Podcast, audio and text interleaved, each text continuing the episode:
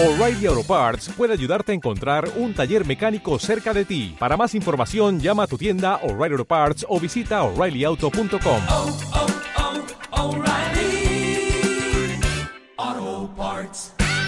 Y ahora toca buscar el análisis, es jueves y saludamos a Mark Rives, cofundador de Blackberg. Mark, muy buenas noches. Muy buenas noches.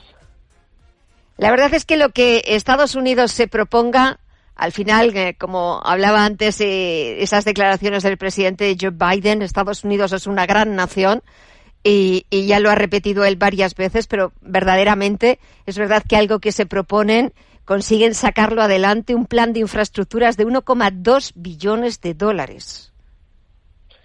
Sí, es una, es una cantidad nada desdeñable. ¿eh?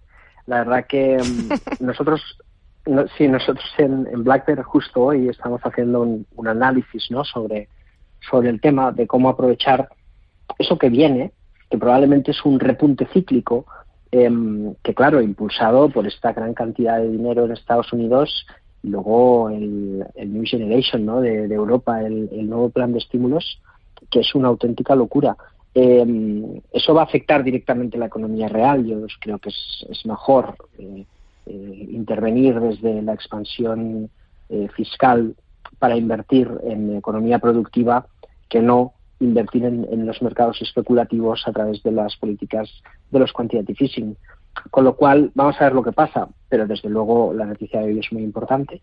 Y como bien dices, los Estados Unidos siempre tiran adelante eh, sus proyectos, por ambiciosos que sean. Esperemos que salga bien.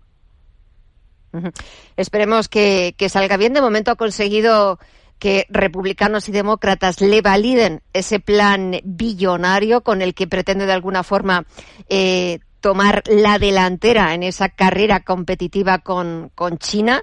Eh, también eso ha permitido que los índices norteamericanos, es verdad que ayer veíamos SP, Nasdaq en máximos históricos, que continúen en máximos históricos. Mientras que aquí en Europa, y eso que hoy hemos visto, el dato de IFO que ha sido sorprendentemente mucho mejor de lo esperado, y hemos visto un fuerte empujón porque el IBEX 35 por fin volvía a recuperar esos 9.000 puntos.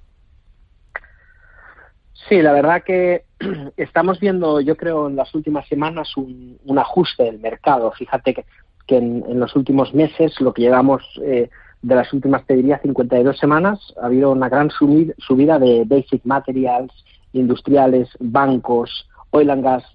Ya no es la tecnología, cuando vemos los gráficos de últimas 52 semanas, la que despunta. Lo que estamos viendo ahora es una corrección de todos esos índices, sobre todo el Basic Materials, que es el que más ha corregido los últimos, eh, las últimas cuatro semanas. Eh, sin embargo, el gas está aguantando bastante bien.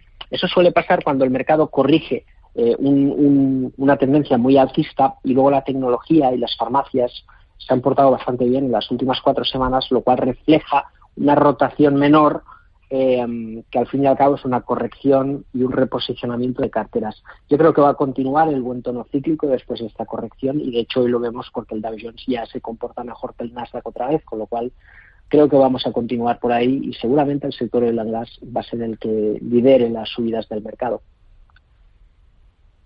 Y aquí en la bolsa española, ¿qué sectores o valores lo están haciendo bien estos días, estas últimas semanas y cuáles no levantan cabeza? Aquí básicamente lo que vemos es cómo despuntan los bancos. El BBVA ya ha recuperado esos máximos que se intuían previos a la pandemia, cuando ya tocaban ahí ¿eh? los campos de sirena de la subida de tipos de interés y estábamos todos expectantes comprando bancos y luego eh, la, la, verdad que con la pandemia tuvimos bastante miedo eh, qué podía pasar ¿no? con esa crisis, con, con la morosidad, etcétera. Se ha focalizado mucho en un sector específico desafortunadamente eh, la pandemia, pero no en todos, y eso evidentemente con un entorno de inflación que ahora sabemos que es real y con una política monetaria que en algún momento se tendrá que normalizar, los bancos lo están haciendo muy bien, por ejemplo el BBVA, que ha recuperado esa zona de máximos. Esos son los sectores que yo creo que hay que seguir potenciando. Sector cíclico. Hay un cambio en el mercado y hay que y las correcciones son para comprarlas. Luego, sectores que todavía le están costando un poquito, pues mira, por ejemplo, IAG, sector mm, aeronáutico, yo creo que está ahí atacando soporte. Es una compañía muy interesante, un precio muy atractivo, pero parece que le falta fuerza para continuar con el proceso alcista, ¿no? Con lo cual podemos ver caídas hasta la zona del 1,90 si no reacciona ya. Ese es un sector que sigue marcando debilidad y que, y que nos, nos, nos tiene bastante expectantes, ¿eh? porque estamos dispuestos a comprar acciones de IAG, pero vamos a ver en qué momento. ¿Alguna recomendación más, algún consejo más para afrontar? Nada, nos quedan poquitos días para despedir ya este mes de junio. Pues mira, una recomendación muy interesante, ACS. Yo creo que es una compañía que ya el año pasado, cuando cotizó en 11, nos preguntábamos qué tenemos que vender para comprar porque era impensable, ¿no? Es una oportunidad de esas que hay que aprovechar.